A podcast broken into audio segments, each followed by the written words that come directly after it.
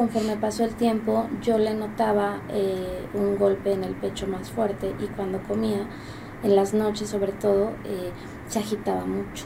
Y esto fue en aumento. Hasta que al año siete meses le dio neumonía eh, y ahí en una radiografía salió el corazón muy grande y fue cuando le hicieron el ecocardiograma y entonces me dicen, ¿sabes qué? La tenemos que operar de urgencia porque si no va, a tener un daño irreversible, ¿no? Entonces la tenemos que operar ya. Eh, los niños, sobre todo los más pequeñitos, pues nunca se van a quejar de dolor, ¿no? Hay, que, hay que ser como un poco eh, em, mal pensados, tal vez, si lo queremos ver así. Y ellos, más bien, ellos presentan otro tipo de molestias, como se cansan para comer o se cansan al jugar, se agitan mucho, a veces uno los ve... Que tal vez les falte un poco el aire a la hora de jugar, a la hora de correr, pero pues en bebitos más pequeñitos lo más común es que se cansan mucho para comer, ¿no? Las, luego las mami nos dicen, es que me tardo una hora en darle de comer, eh, o se pone moradito alrededor de sus labios mucho cuando llora o cuando come. Entonces, estos datos definitivamente creo que eh, deben de, de prendernos el foquito y acercarnos a nuestros, a nuestros pediatras o a nuestros médicos de cabecera para buscar Em, alguna asesoría, alguna valoración y pues en caso de ser necesario, pues encaminarlos ahora sí con los, con los especialistas del corazón en niños que, que desafortunadamente no son tan infrecuentes como pensamos. En realidad digo, hablando un poquito de números o de estadística, pues en realidad todos los, eh, en general yo creo que en el mundo, tal vez en México sea un poco mayor, pero pues de todas las malformaciones, y malformaciones hablamos de que cuando los bebés se están formando en pancita de mamá, algo no se conectó o se puso en el lugar adecuado, de la forma adecuada, las, las del corazón son las más frecuentes de todas. Entonces, y, y creo que esto es lo que ha, nos ha invitado a impulsar y a promover que a través de, de nuestro gobierno pues se haga de manera obligatoria este tamizaje o este estudio que nos pueda permitir detectar eh, los bebitos antes de que lleguen a tener alguna molestia o incluso que cuando las molestias apenas son como muy sutiles, ¿no? Entonces, esa es, esa es, yo creo, la, la, gran importancia y la razón por la que, por la que estamos aquí todos. El doctor Canales y su equipo de especialistas en Salud para Todos, en donde tu salud es nuestra prioridad. Comenzamos. Qué bueno que están con nosotros de regreso, ya estamos aquí. Vamos a tratar en esta segunda parte el tema de enfermedades cardíacas en los niños. ¿Qué es lo que pasa? ¿Cómo se detectan? ¿Qué, síntomas da el, el, niño? En fin, es algo sumamente importante. En ocasiones, pues no lo podemos detectar. No pensamos que un niño, que un recién nacido pueda padecer esto. Y por supuesto, damos la bienvenida a dos eh, personas que se acaban de integrar con nosotros, la doctora Alicia, que ya es parte del staff, del elenco. Bienvenida, doctora, qué bueno que está con nosotros. Aquí, la, este, de Soara. es mami de una paciente haitana eh, con enfermedad cardíaca, nos va a platicar de su experiencia, las dudas, qué pasó, pues para que no se repita y ustedes sepan cómo actuar. Y pues nuevamente presentando a la doctora Chantal Gilles, subespecialista, y al doctor Benita Bordes, también subespecialista en cardiología. Ellos están en el Instituto Nacional de Cardiología, aquí en la Ciudad de México. Pues qué bueno, entonces, este, pues doctores, bienvenidos. Creo que podemos hablar con este tema, que qué es este la enfermedad cardíaca en bebé, en recién nacidos en niños. ¿A poco se da? ¿A poco se puede enfermar un bebé, un niño del corazón? Es lo que nos está preguntando la gente, ¿no? Pues adelante, doctora. Empezamos muchas, muchas gracias. Sí, te, te, retiras, doctor? Muchas gracias, ¿eh? Muchísimas gracias. Sí, yo creo que hasta, hasta acá, doctora. ¿Sí? Sí, sí, sí. Claro. Sí, sí, sí. Entonces estábamos preguntando, pues que la gente nos está diciendo, ¿a poco un niño se puede enfermar? ¿A poco un recién nacido le va a doler el corazón? Pensando como eh, eh, en un adulto, ¿no? Pensando que solo es en los adultos mayores. Claro. Es lo que la mayoría está están dando esas preguntas, esas dudas. Ay, pues antes que nada, muchas gracias por la invitación, gracias a todos por estar estos minutitos con nosotros y pues bueno, pues sí, creo que sobre todo eh, lo que queremos es, pues aparte de compartir la, la gran experiencia que tuvimos de, de poder eh, cambiar un poco los corazoncitos de los niños que llegan a nuestras manos, pero bueno, recordarles que eh, los niños, sobre todo los más pequeñitos, pues nunca se van a quejar de dolor, ¿no? Hay, que, hay que ser como un poco eh, em, mal pensados, tal vez, si lo queremos ver así. Y ellos, más bien, ellos presentan otro tipo de molestias, como se cansan para comer o se cansan al jugar, se agitan mucho, a veces uno los ve... Eh, que tal vez les falte un poco el aire a la hora de jugar, a la hora de correr, pero pues en bebitos más pequeñitos lo más común es que se cansan mucho para comer, ¿no? Las, luego las mamis nos dicen, es que me tardo una hora en darle de comer, eh, o se pone moradito alrededor de sus labios mucho cuando llora o cuando come. Entonces, estos datos definitivamente creo que eh, deben de, de prendernos el foquito y acercarnos a nuestros, a, nuestros pediatras o a nuestros médicos de cabecera para buscar eh, alguna asesoría, alguna valoración y pues en caso de ser necesario, pues encaminarlos ahora sí con los, con los especialistas del corazón en niños que, que desafortunadamente no son tan infrecuentes como pensamos. En realidad digo, hablando un poquito de números o de estadística, pues en realidad todos los, eh, en general yo creo que en el mundo, tal vez en México sea un poco mayor, pero pues de todas las malformaciones, y malformaciones hablamos de que cuando los bebés se están formando en pancita de mamá, algo no se conectó o se puso en el lugar adecuado, de la forma adecuada, las, las del corazón son las más frecuentes de todas. Entonces, y, y creo que esto es lo que ha, nos ha invitado a impulsar y a promover que a través de, de nuestro gobierno pues se haga de manera obligatoria este tamizaje o este estudio que nos pueda permitir detectar eh, los bébitos antes de que lleguen a tener alguna molestia o incluso que cuando las molestias apenas son como muy sutiles, ¿no? Entonces, esa es, esa es, yo creo, la, la, gran importancia y la razón por la que, por la que estamos aquí todos. Sí, sí, sí, muy bien. Y, y doctor, ese tamizaje, ¿cómo es? Porque puede pensar la mamá, pues tiene reflujo, dale sus palmaditas o cámbiale la leche, ¿no? No, eh, existe, bueno, lo primero, respondiendo un poquito a la pregunta, ¿los niños se enferman del corazón? Sí, pero en general no se enferman del corazón, sino que ya nacen con un corazón ah, no sano. Sí. Es una cardiopatía congénita. Congénito significa que es desde la formación del, del bebé que, eh, que, hace la, el, problema, la enfermedad. Entonces no es de que el niño se enfermó del corazón, el niño ya traía un problema ah, del corazón en otro momento sí puede haber alguna enfermedad viral, bacteriana, etcétera, pero lo, lo, importante es que desde que nace el niño ya nace con una alteración en el corazón. Entonces, una buena parte que, que se ha visto ahora es cuando se lleva un buen control prenatal, que el ginecólogo o la gente que hace el ultrasonido eh, fetal, empiece a detectar desde ahí los problemas importantes del corazón, los problemas más graves. Entonces ya desde la semana 20, eh, un poco antes, dependiendo ya el, expertise del, del, usuario, se pueden detectar cardiopatías congénitas muy importantes y bueno, tomar decisiones que se tengan que tomar en, su momento. Y la otra es cuando nace el niño, que aquí es donde viene este nuevo tamiz eh, neonatal, estaba el, el tamiz metabólico, que ya tiene muchos años haciéndose en México, y ahora por ley ya está aprobado en la Cámara de Senadores, eh, está en el caminito todavía en el legislativo de los diputados, la obligatoriedad del tamiz cardiológico. Y es una cosa relativamente simple, que es tomar una de decir cómo es la saturación de oxígeno, la cantidad de oxígeno en diversas zonas del cuerpo. Entonces se toma predominantemente en la mano derecha y en una de las dos extremidades inferiores.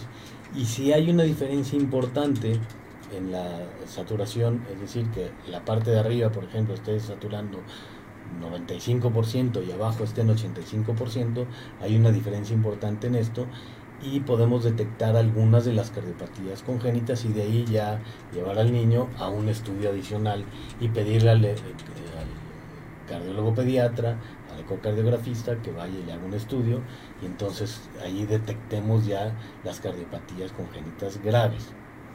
Va a haber otra serie de cardiopatías que el tamiz cardiológico no va a servir porque no está diseñado más que para detectar cardiopatías congénitas graves. Una comunicación interauricular, un conducto arterioso que son de lo más frecuente y de lo más simple, no las va a detectar este tamiz. Entonces es importante saber que no va a detectar todas, pero va a detectar un buen número. Y el otro es la educación médica desde el principio, nos acostumbrarnos los médicos a escuchar realmente bien a los pacientes. Podemos detectar soplos o algunas alteraciones en el flujo, en cómo se oyen los ruidos del corazón, que nos indican que hay un problema. O tocar pulsos diferenciados arriba y abajo, también nos podemos dar cuenta de forma fácil de algunos problemas cardiológicos. Ok.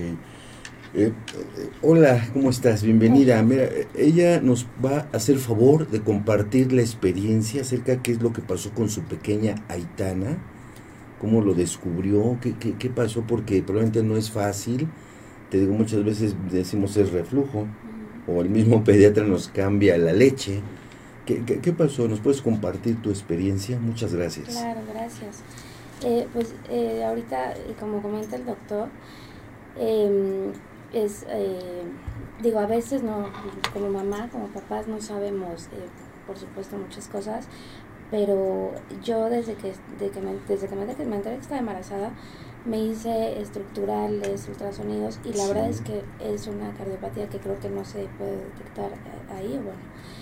Y después cuando nació mi hija, pues realmente hasta tuvo una PLAR de 9.9, pero no, no le hicimos el tamiz eh, cardiológico, se llama. Sí. Y como cada cita mensual eh, la niña estaba bien, pues nunca, digo, jamás nos imaginamos. Sin embargo, conforme pasó el tiempo, yo le notaba eh, un golpe en el pecho más fuerte y cuando comía, en las noches sobre todo, se agitaba mucho. Y esto fue en aumento. Hasta que al año siete meses le dio neumonía y ahí en una radiografía salió el corazón muy grande y fue cuando le hicieron el ecocardiograma y entonces me dicen, ¿sabes qué? La tenemos que operar de urgencia porque si no va, va, a tener un daño irreversible, ¿no? Entonces la tenemos que operar ya. Y como mamá, eh, pues es un, es un shock muy fuerte porque es algo que no te esperas y que cuando te dicen es que es el corazón y la tienen que...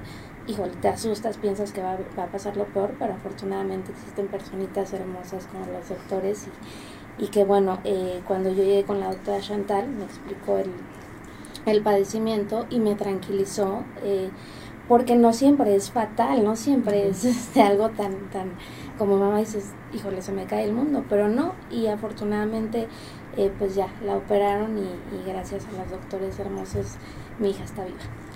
Sí.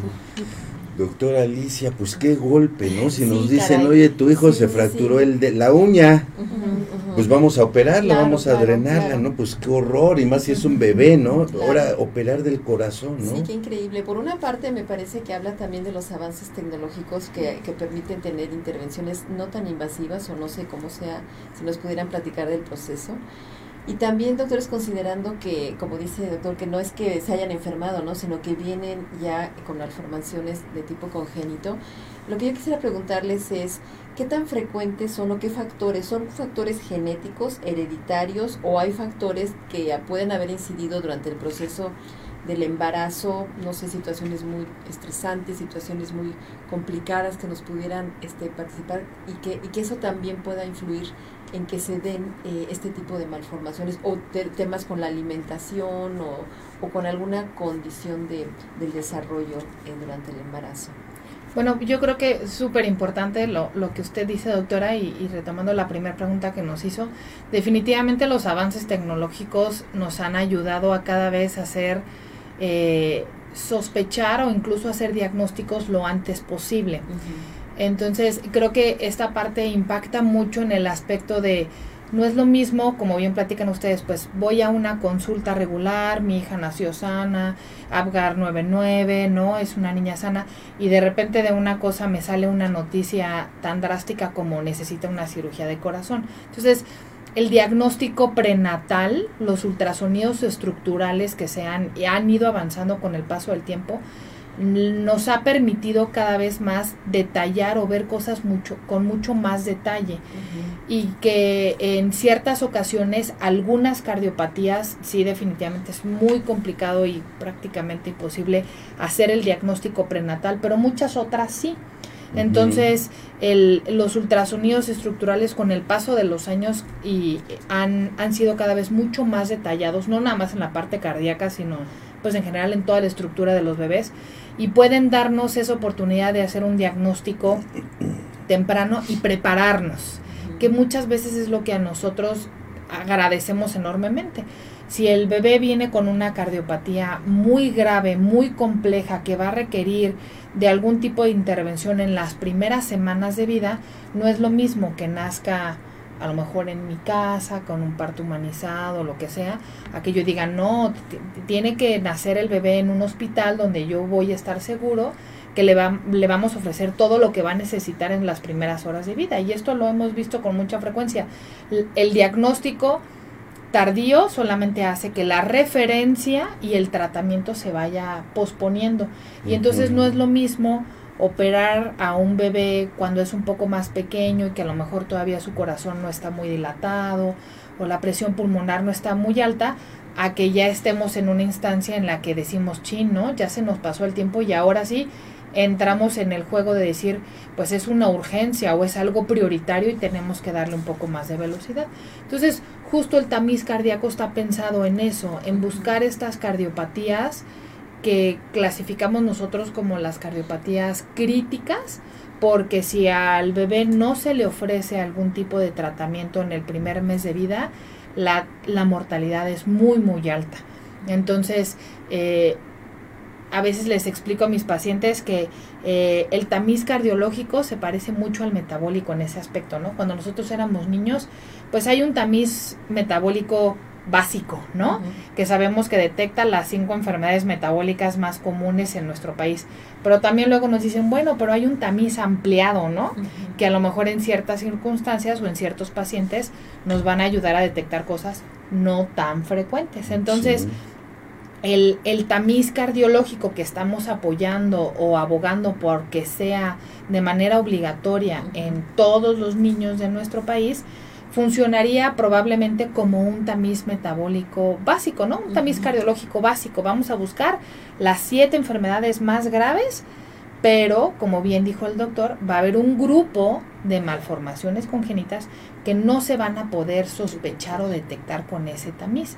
Por eso la revisión eh, constante, peso, talla, estado de salud, etcétera, de los niños en los primeros meses, años de vida son tan importantes, porque ahí es donde a los pediatras, a los médicos familiares o a los médicos generales se les tiene que prender el foco de decir, oiga, algo, algo no está funcionando de manera adecuada y mejor lo mandamos con el especialista que afortunadamente a través de un estudio que no es doloroso, que no es invasivo, que no implica radiación o sedación para los pacientes como un ecocardiograma, nos puede dar muy buena información sobre si, como dice usted, es un simple reflujo o es algo más que debemos de tratar de manera temprana. Entonces sí, el avance tecnológico creo que eh, va de la mano con estas detecciones tempranas y también como lo platicábamos hace rato, la capacitación es muy importante porque no nada más se requiere del recurso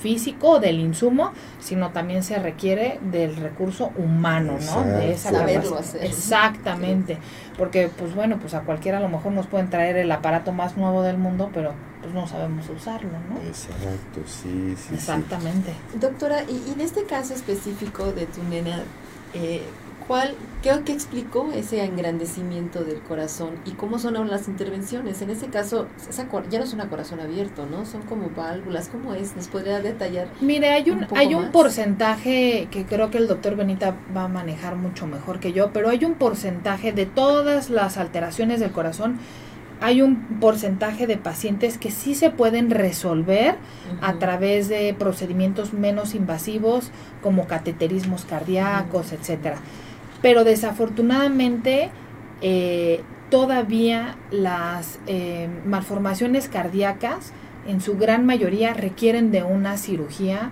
que llamamos nosotros en palabras comunes a corazón abierto, ¿no? Y eso es lo que más les impacta a los papis, ¿no? Decirle, bueno, pues es que hay que abrir el pechito, hay que parar el corazón. En lo que sí hemos avanzado mucho es en em, la recuperación, los medicamentos, eh, el adiestramiento de los especialistas en malformaciones cardíacas en niñitos tan pequeñitos hacen que a lo mejor una cirugía que hubiera sido el doble o el triple de larga, ¿no? Ahora se hace mucho más cortita y que tal vez su recuperación es un poco más rápida que a lo mejor cuando nosotros éramos pequeños.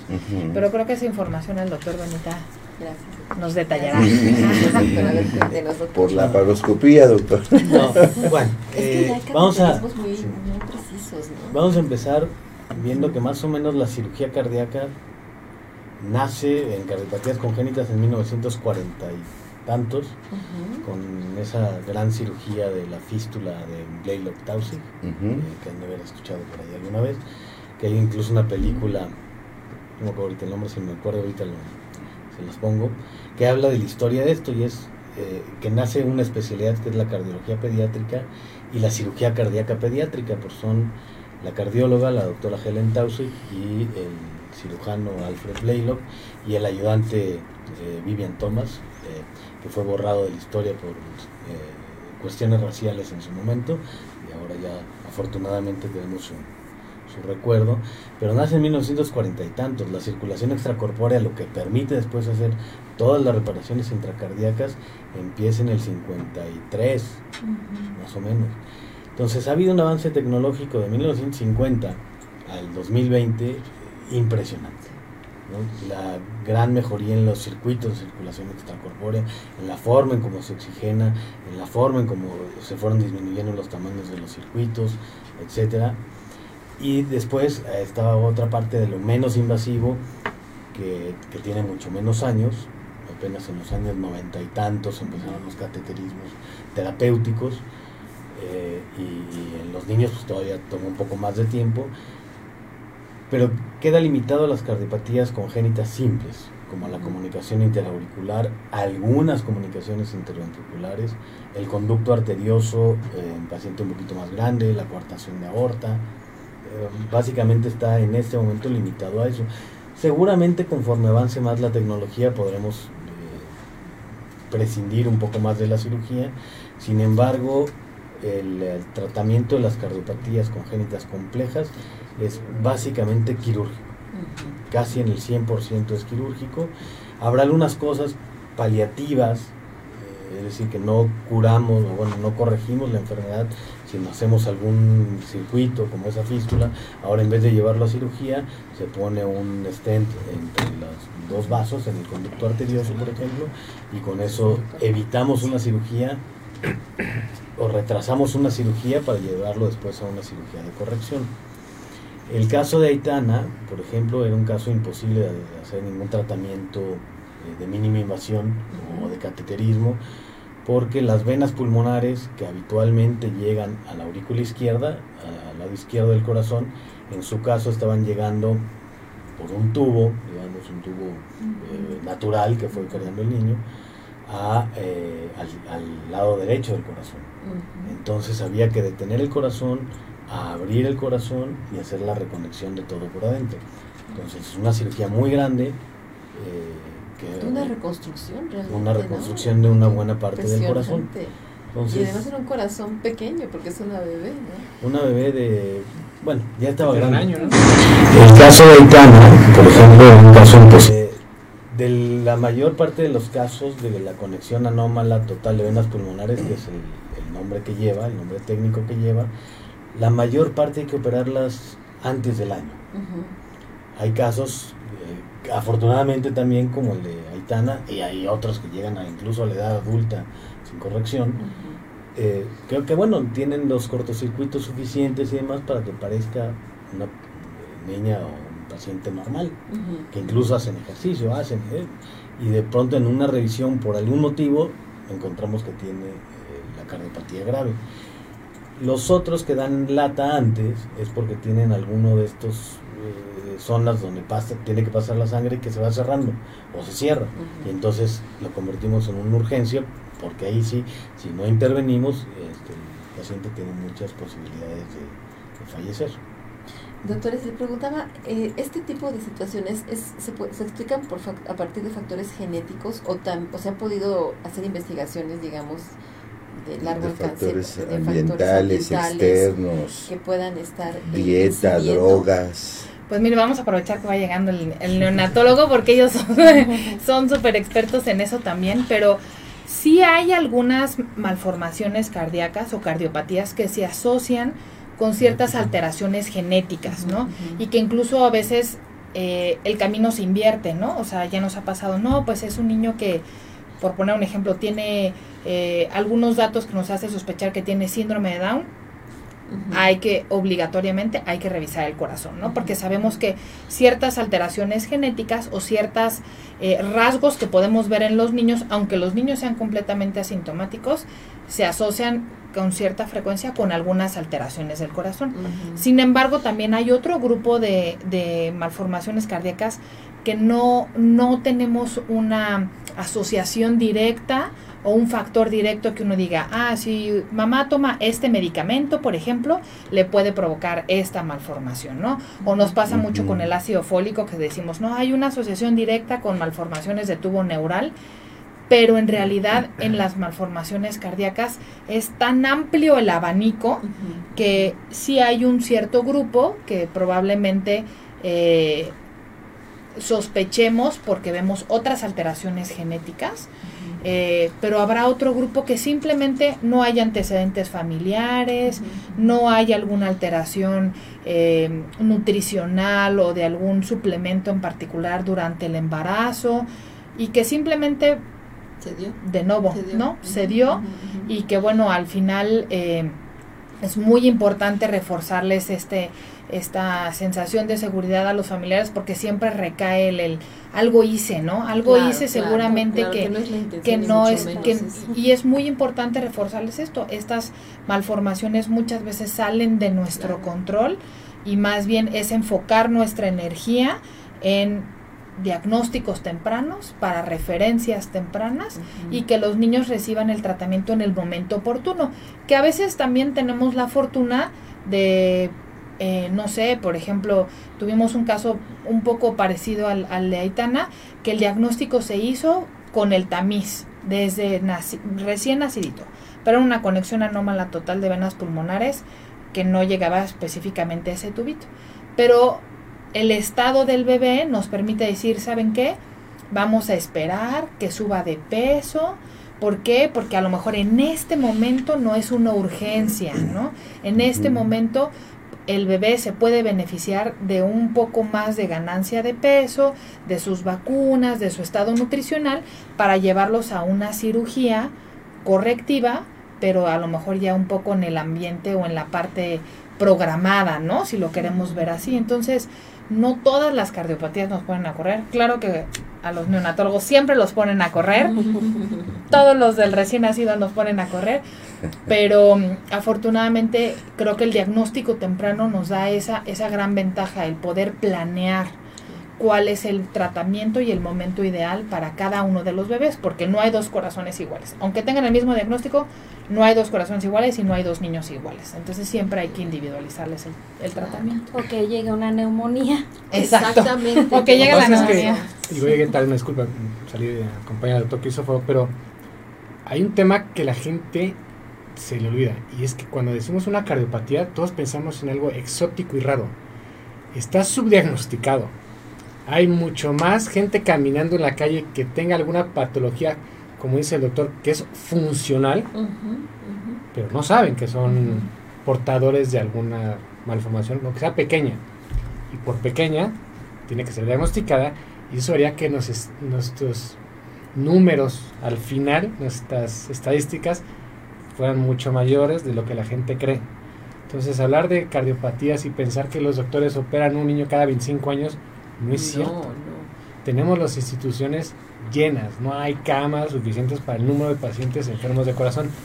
Tristemente el concepto está que este diagnóstico precoz no se hace. no se hace, no es fácil y a veces no se busca, son dos cosas diferentes. Doctores, y si es, son funcionales, ¿qué los hace cardiopatologías? Por ejemplo, eh, funcional es un foramen oval. No se ve, Este defecto que hay entre las dos aurículas, tan pequeñito que es, que, bueno, que incluso es parte de la circulación fetal, que cuando nacen en el 75% de la población se cierra, en un 25% queda abierto o con posibilidad de abrirse. Pues cuando hago un, un empujido, un esfuerzo fuerte, se invierte ese cortocircuito y se abre. Entonces, soy totalmente funcional, sí, pero en algún momento me puede dar lata, me puede dar un evento vascular cerebral. en la edad adulta es como... Pues es más bien como un riesgo, ¿no? Como un riesgo. Si le pregunto porque creo que en los temas de salud cada vez es más complicado definir un, un concepto de normalidad, ¿no? de que porque hay muchas muchas formas de que tiene el cuerpo y creo que a todos los niveles de, de adaptarse, ¿no? Eh, particularmente a mí me interesa mucho el campo de las neurociencias y bueno, la capacidad de adaptación del cerebro es impactante, ¿no? Y entiendo que también, por cierto, hay una red neuronal en el corazón que tiene relativamente poco tiempo que se ha documentado, ¿no? En estos casos también se detectan alteraciones a nivel de aspectos neuronales que se, eh, que se que están asociados a las funciones cardíacas. Bien, creo que la parte eléctrica, ¿no? Si lo queremos ver así, y esta comunicación que tenemos, eh, al final yo siempre les digo, pues el corazón al final es como el motor, ¿no? Del, del, del coche o del cuerpo, y que al final va a obedecer a ciertos estímulos o a ciertos mensajes que nosotros le mandamos. Entonces, en la parte eléctrica del corazón sí hemos tenido muchos avances también, en, incluso en tratamientos no nada más farmacológicos, sino también a través como de cateterismos especiales y dirigidos para, para el sistema eléctrico del corazón. Sin embargo, creo que, y el doctor no me va a dejar mentir, creo que el, gran reto en los niños es que los niños son diferentes todos los días. Y es, es parte de lo que también dificulta mucho el diagnóstico, no nada más de la parte eléctrica, sino también de la parte estructural, porque el bebé tiene una circulación muy diferente cuando está dentro de pancita de mamá a cuando van haciendo el primero, el segundo, el tercero, el quinto día y luego de ahí en adelante. Entonces, es, es, es dificulta mucho, hay muchas alteraciones eh, en el ritmo del corazón, por ejemplo, que son muy características de los bebés prematuros o de los niños recién nacidos y que increíblemente pasa el tiempo y se quitan de manera espontánea, ¿no? Los controlamos con medicamentos un tiempo y después no requieren mayor cosa, pero habrá algunos chicos que van a persistir. Entonces, el, creo que el gran reto siempre en la pediatría, lo he dicho, y no nada más en la parte cardíaca, es que los niños cambian tanto durante sus 18 años, sí, hasta diría que hasta más, que uno cree que vio un paciente hace un mes y regresa en un mes y dice, órale, ¿no? O sea, o sea, ya es otro, ¿no? Entonces, esta, estos cambios fisiológicos que tiene que hacer el niño, sobre todo en los primeros años de vida, son, son impresionantes y a veces de verdad son un gran, un gran reto, porque a veces lo que crees que viste, ahora de repente o escuchaste, no lo escuchaste y ahora sí lo escuchas y ahora no lo ves y a la siguiente consulta es, va cambiando. Qué barbaridad. increíble, Qué barbaridad. Y precisamente con, ah, perdón, doctor, es que tenemos preguntas. Sí, mira, lo que pasa es que la producción nos está pasando unos recados y una radiografía para que la pueda ver el público.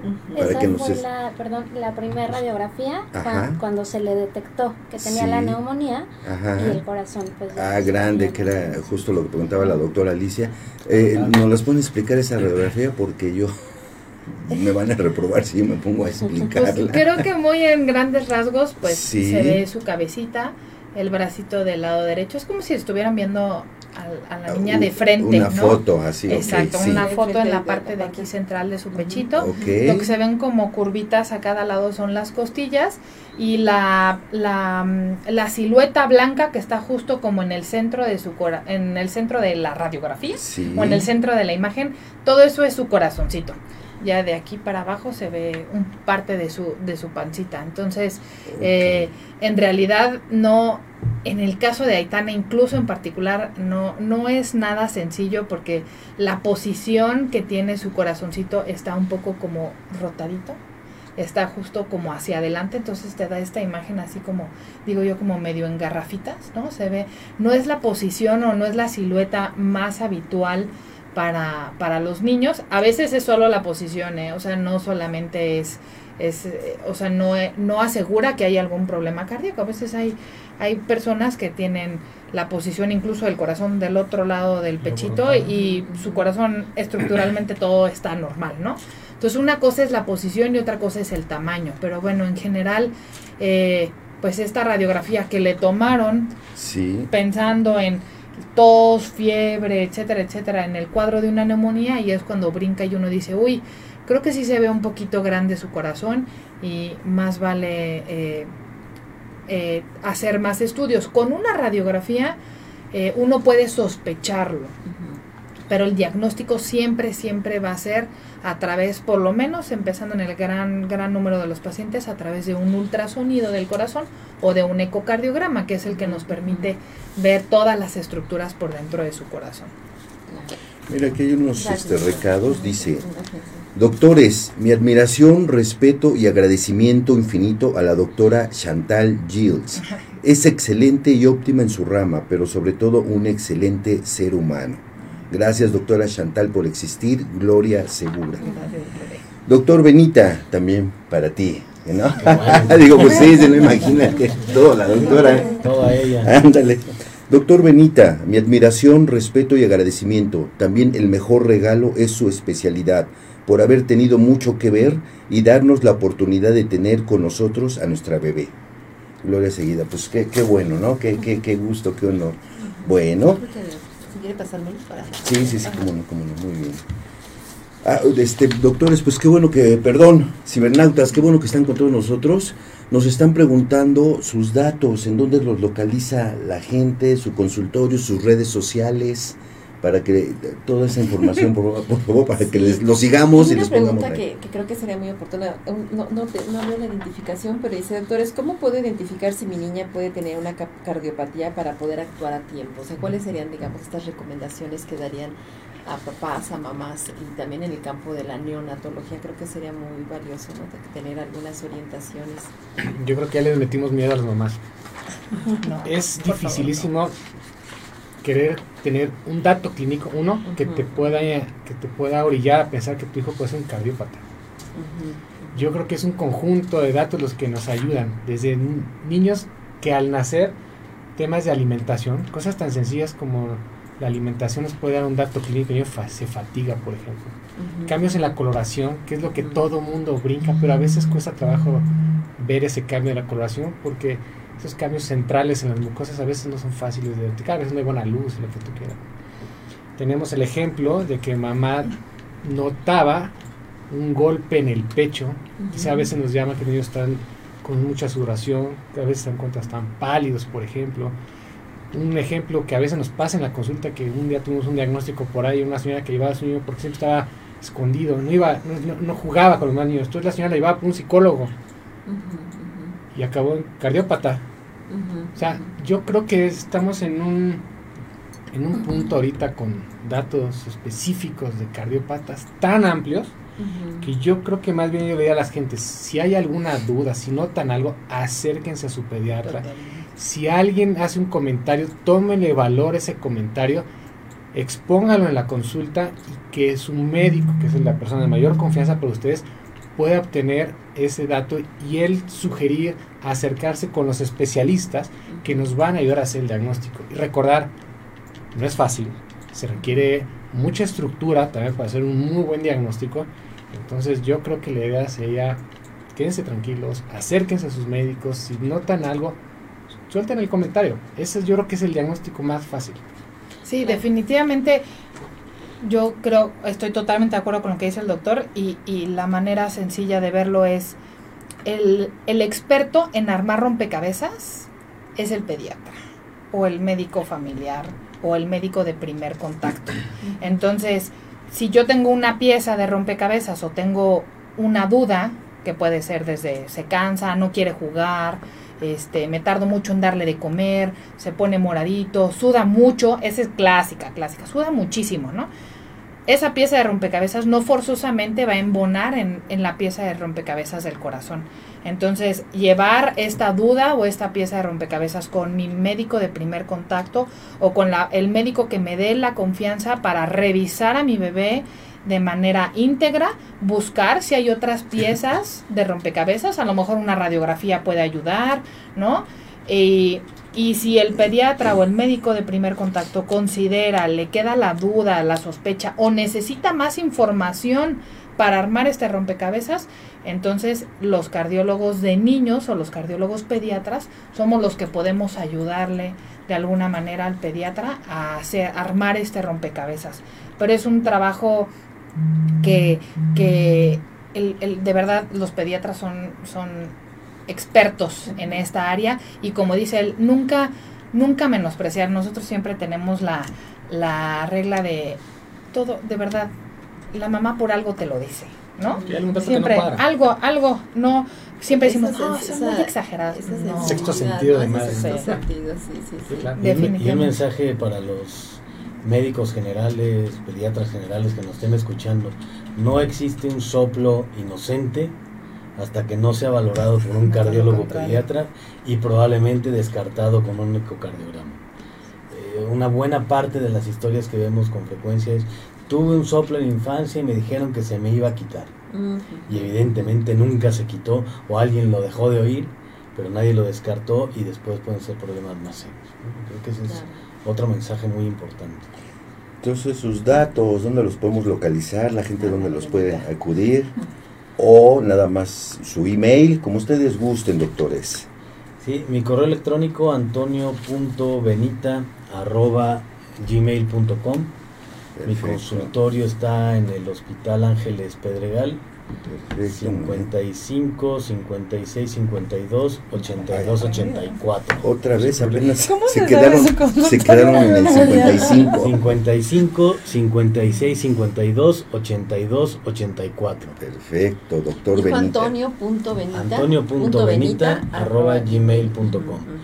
Las redes sociales no las uso este, generalmente para consultas ni para dar mayor información médica, sino para jugar, entonces no. Ah, ok. Este, ahorita fue fuera del aire. No, no es el momento correcto.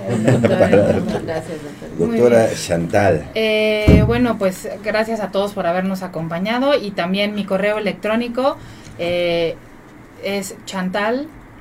Chantales, es no con C. Con C. C H A N T A L E punto G I W L E S arroba gmail.com. Eh, sí tengo cuenta de Instagram, igual creo que si no mal recuerdo debe de ser con ese mismo nombre. Y eh, pues el consultorio lo tenemos, yo tengo un consultorio en el Hospital Médica Sur, que fue donde conocí a Aitana, en Médica Sur y en el Hospital Infantil Privado. Ay, mi princesa. Y, pero bueno, independientemente del, del consultorio, como verán, pues también vamos y nos movemos a todos lados. Hola, Qué barbaridad, Aitana, preciosa. que hacen los doctores. Hola, Aitana. Ay, pues qué valioso. Sí, sí, sí. Preciosa. Preciosa. Mira, te están viendo, Aitana. Saludos. Hola. ¿Quién anda por allá? Pues se ve re bien. ¿Verdad? Dijo Tiene yo. tres meses. ¿Hace cuánto fue la operación? Tres meses. Hace tres meses. La recuperación de los niños es espectacular a diferencia del adulto. ¿no? El niño inmediatamente, en Sí. cuanto ya se empieza a sentir un poquito bien, empieza su actividad y, Sí. y demás. ¿no? El caso de Aitana, afortunadamente, le pudo hacer una corrección completa. Lo que hicimos una corrección completa. No está curada al 100% porque eso Claro. hay que entender que el, eh, alguien con una cardiopatía congénita nunca se cura, toda su vida tiene que tener una, un seguimiento, pero hay desafortunadamente otros casos en donde no podemos hacer correcciones y hacemos este tipo de paliaciones, y en donde la funcionalidad no es completa, pero es mucho mejor eh, eh, la calidad de vida que podemos ofrecerles. Pues creo que es otra cosa que no hay que ver cantidades de vida, sino calidades de vida en cardiopatías congénitas. Claro. Muchas gracias, doctores. Hay, una pregunta que, que creo que sería este valioso retomarla, aunque ya lo comentaron, pero Carolina pregunta. Esta cardiopatía es por algo que haga la mamá durante el embarazo. Excelente programa. Eh, lo comentaba hace rato, creo que sería bueno que, también se sepa que hay esta parte, digamos, un tanto azarosa, pero también saber factores de riesgo que, que, podamos como mamás en un momento dado considerar el impacto que pudiera tener en la salud de los bebés. Claro que sí, sí, muy, muy importante. Em, nunca, nunca, nunca cargar esta idea o este concepto que tenemos de responsabilidad, algo hice mal, de culpa, ¿no? Muy importante, eh, porque definitivamente no. Mis recomendaciones yo creo que serían las mismas que damos a todas las mamás, llevar una dieta balanceada, eh, sus suplementos de multivitamínicos como, como, como bien se los indican sus ginecólogos, sus revisiones rutinarias, mantener presión arterial en rangos adecuados, sus eh, glicemias, etcétera, etcétera. Y, y, lo más importante es mantener el cuidado constante durante el embarazo. La verdad es que eh, esos, esos son en general lo que podríamos nosotros como mamás aportarle a, a, este pequeña, a esta pequeña semillita que están cuidando y que están haciendo que crezca es dieta balanceada, cuidarse eh, como, cual, como en cualquier otro embarazo, pero sí acudir a sus visitas, a sus revisiones con sus ginecólogos. Y ahora, como bien platicábamos, pues los ginecólogos nos aportan a nosotros mucho más información con ultrasonidos estructurales con mucho más detalle, afortunadamente. Y incluso si ellos tienen la sospecha, algo ven en el ultrasonido estructural, eh, ya tenemos la gran ventaja de poder hacer ecocardiogramas desde la semana 10 o 12 del embarazo con mucho, mucho detalle, obviamente en manos de gente, de gente muy experta en el, en el campo, pero también tenemos la posibilidad de, de, darle más información al ginecólogo si es que llegan a ver algo en los ultrasonidos estructurales.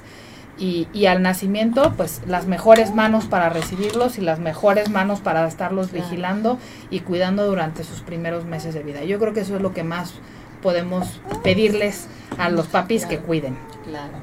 Doctor, si me permite, hay, hay, una, hay una pregunta que nos remite al tema anterior, pero creo que sería interesante también que ustedes expresaran. Susana pregunta, ¿es verdad que los médicos cubanos harán el trabajo que ustedes no quieren hacer? Susana. No, opina? yo creo que ya no salimos del tema otra vez, pero no es lo que no quieras hacer. Yo creo que todos los médicos de veras quieren hacer su trabajo, lo quieren hacer de la mejor manera Además que aquí hay dos caminos importantes. Uno es tener la infraestructura para poder hacer lo que estudiaste, lo que tantos años te preparaste. Y la otra cosa es cubrir un área de salud que ahorita aparentemente no está cubierta, coma, yo tengo mis dudas que no esté cubierta, pero es de médicos generales. Y me parece que en ese espacio medio hay un tema político ahí que no está en nuestra área. Hay una cosa que es importante recalcar, que desde hace muchos años existe ese servicio social que los médicos hemos estado un poco a favor y en contra de ese tipo de servicio social. ¿Por qué? Porque estamos resolviendo un problema de salud con el médico menos experto, que es el médico que está graduándose. Ese médico que va a ir al servicio social no es el mejor médico, es el más inexperto de todos. Y ese es las comunidades están recibiendo esa atención de un médico inexperto porque el sistema de salud muchos años y sigue en este, no lo ha querido cambiar tampoco este gobierno, mandar un médico ya formado, entrenado y demás, con un sueldo adecuado a un médico general y no con la propina que le dan al médico que está este, servicio social, ¿no? información. Entonces creo que desde ahí surge el problema de decir, no es que no quieran ir, si quieren ir, pero digo, pues páguenle al médico. Denle el sueldo de médico general, nadie está pidiendo más. Lo que ya se platicó previamente, obviamente en las condiciones de seguridad. Y confundir ahora las especialidades, no hay forma que yo, en mi especialidad, subespecialidad, subespecialidad y pueda operar incluso en muchos hospitales de la Ciudad de México.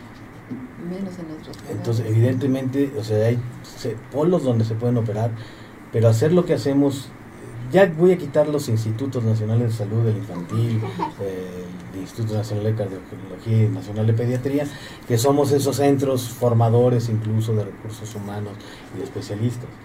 En hospitales privados, en hospitales públicos, no hay capacidad por la falta de terapia intensiva, por la falta del anestesiólogo cardiovascular, por la falta de un banco de sangre adecuado, por la falta de muchas cosas, no se puede hacer cirugía cardíaca con seguridad en muchos hospitales, incluso en la Ciudad de México. Entonces, no confundamos peras con manzanas. doctor Benita, este, ¿nos puedes decir cuántos años estudiaste de médico cirujano, de especialidad de Lo que pasa es que es la gente la que está preguntando, ¿no? Ellos piensan que estudiamos y ya. Entonces no, no, tienen ni idea cuántos. Empecé la carrera en el 98 y terminé la última especialidad en 2007. Oh, nos va a hacer sumar. Caray. Entonces, este, los seis años de medicina general. Sí. Y después nueve años más de Qué barbaridad. 15 años, amigos. 15 años de. Y, y 15 años, y vuelvo a salir, como lo dije previamente, como el médico inexperto. Exacto. Porque la evolución es impresionante. Y después he hecho ya en, todos estos años, pues mi curva de aprendizaje y de práctica y demás. Entonces, eh, el hecho de tener la especialidad no me hace ser el experto en la especialidad. Entonces, creo que de ahí viene aparte todo el resto del tiempo que hemos seguido trabajando, estudiando, formándonos, ¿Me permite una última pregunta? Sí, con mucho gusto, Para doctora. ustedes, ¿qué tan importante es evaluar los factores emocionales al estar tratando aspectos de, alteraciones funcionales del corazón? Bueno, yo, yo creo que la parte emocional siempre, siempre va de la mano con la parte física, ¿no? Si uno lo vemos. O sea, al final no somos solo pues, una mesa o un objeto, ¿no? Entonces, la parte emocional tiene un impacto siempre muy, muy directo sobre nuestro estado de salud, porque, porque altera nuestra forma de percibir las cosas, nuestra manera de procesar las cosas, y eso va casi siempre de la mano con alteraciones, pues tenemos muchas enfermedades que sabemos que se pueden desencadenar o que se pueden... Eh, exponenciar por problemas eh, emocionales, ¿no? Lo de la salud mental, ahora con la pandemia, pues todos nos dimos cuenta que el problema ya no es, es si te dio o no te dio COVID, sino todo el, el efecto emocional y la salud mental que se, que se afectó durante todo este tiempo, ¿no? Entonces, en, en la parte de la formación, creo que lo más importante es, si yo tengo una mamá eh, que está embarazada y emocionalmente no está bien, lo más seguro es que las cosas no vayan a, no vayan a, desarrollarse de la manera adecuada porque a lo mejor no se va a quedar, no se va a cuidar igual, porque a lo mejor em, su nutrición se va a ver afectada, por ejemplo, sus cuidados se van a ver afectados. Entonces, definitivamente creo que la parte emocional es bien importante. Y yo que me dedico mucho a la terapia intensiva, a los cuidados del paciente grave, eh, la parte emocional de los papás es bien, bien importante porque ellos van a ser un reflejo de lo que yo espero de ese bebé que estoy estresando con una cirugía. Entonces, si los papás están eh, temerosos, bueno, siempre van a estar temerosos, pero bueno, lo menos temerosos posibles, o están dudosos, eh, etcétera, eso impacta es, es, es, es, inmediato en la forma en la que los niños responden a nosotros. Entonces, yo siempre les digo, esto es un trabajo en equipo y es muy importante darle ese espacio y ese tiempo necesario a la seguridad, a la parte emocional de los papás, porque ellos son los que le van a transmitir esa misma seguridad o esas sensaciones a los niños. Y eso pues lo vemos desde los bebitos prematuros, ¿no? Desde los bebés más pequeñitos, cuando los papás entran angustiados, llorando o enojados, molestos, uno lo ve inmediatamente en el bebé y dice, no está respondiendo de la manera que yo quisiera. Entonces, creo que la parte emocional es muy importante, hay que darle su lugar, hay que reconocerla y si es necesario, apoyarles de la manera adecuada. Yo no soy una especialista en salud mental, pero a lo mejor una psicóloga o incluso algún eh, psiquiatra o algo que nos pueda ayudar a equilibrar la parte de la salud mental, porque un niño con unos padres eh, eh, alterados, es, los niños son el reflejo de los papás. Y, y, el éxito de, de, cualquier tratamiento, no hablando nada más de, de, cardiopatías congénitas, va muy de la mano de la parte emocional y de la cooperación que tienen los niños. Como dice el doctor, estructuralmente el cuerpo de los niños es increíble, de verdad es increíble, se recuperan en menos de lo que uno se da cuenta, ¿no? Pero la parte, un niño triste, un niño deprimido, un niño enojado, un niño, eh, etcétera, no, no va a responder y no se va a recuperar de la misma manera. Entonces la parte emocional es súper, súper importante, claro, totalmente. Y el apoyo a la familia, perdón que interrumpa, el apoyo a la familia es importante. Diagnósticos, grandes diagnósticos dividen a las familias. ¿eh? No es fácil tener un hijo con un diagnóstico, más aparte saber que su calidad, su estructura y todo lo que va alrededor va a modificarse. Yo no dije que esté mal ni que sea malo, no se va a modificar. Entonces, nosotros hacemos, los especialistas también, las cuestiones médicas, pero el gran trabajo se va a casa. La verdad es que nuestro trabajo, hombre, yo no digo que sea menos, pero no vas a estar 25 años con ese tema. Entonces yo creo que la parte de salud mental y las familias, indiscutiblemente el diagnóstico, no importa cuál sea, es muy importante y tristemente mucha gente no valora eso. en la parte del duelo, la familia no busca quién lo hizo, sino ahorita vamos a ver con quién me la curo y acaba las dinámicas muy mal, los diagnósticos se pierden, el paciente anda votando con todos los médicos a ver con cuál. Y yo creo que es una realidad para todas las especialidades de, medicina. yo creo que estos, eh, los pacientes que no podemos llevar a correcciones o que, o que requieren varias etapas para poder llegar a algo, es los que eh, se convierte en una familia eh, abocada a ese paciente. Y si tenían más hijos, esos hijos quedan un poco relegados. Si no los tenían, lo más seguro es que ya no vayan a tener más. Entonces creo que son esas dinámicas que, que, requieren de mucho apoyo de expertos en salud mental y expertos en estas áreas. Claro, claro. Sí, porque muchas veces se quiere que los médicos este, resuelvan problemas que no ya que, que, que, la parte orgánica está reflejando más bien aspectos de otra naturaleza ¿no? entonces creo que en ese sentido la educación también emocional es muy importante no muchísimas gracias oigan pues desafortunadamente se acabó el tiempo Qué gusto haberlos tenido con ustedes. Esperemos que hayan disfrutado este tema. Cualquier duda nos las pueden mandar y haremos llegar esas preguntas a nuestros invitados. Los datos de ellos estuvieron apareciendo todo el tiempo en el banner de la pantalla. Por favor, acompáñanos.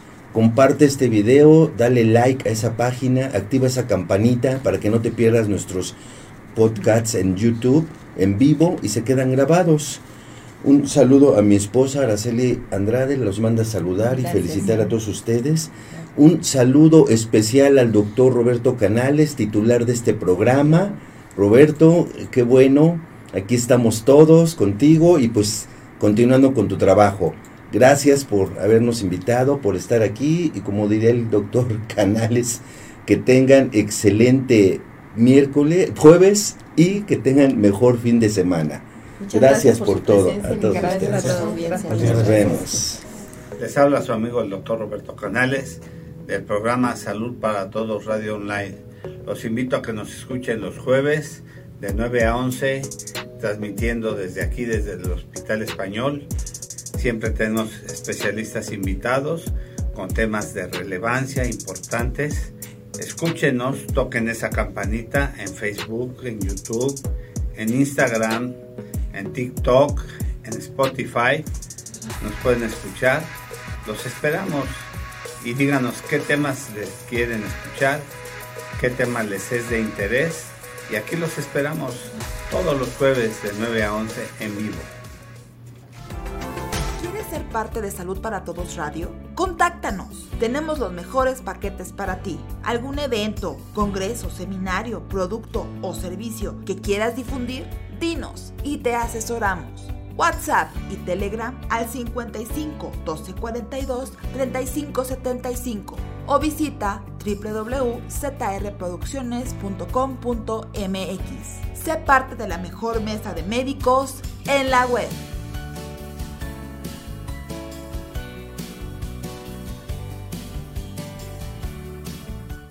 ¿Quieres ser parte del mundo digital y no sabes cómo? Contáctanos, te asesoramos. Páginas web, relaciones públicas, streaming, podcast, redes sociales, comerciales, videos y mucho más. Contacta zrproducciones.com.mx. WhatsApp y Telegram 55 12 42 35 75.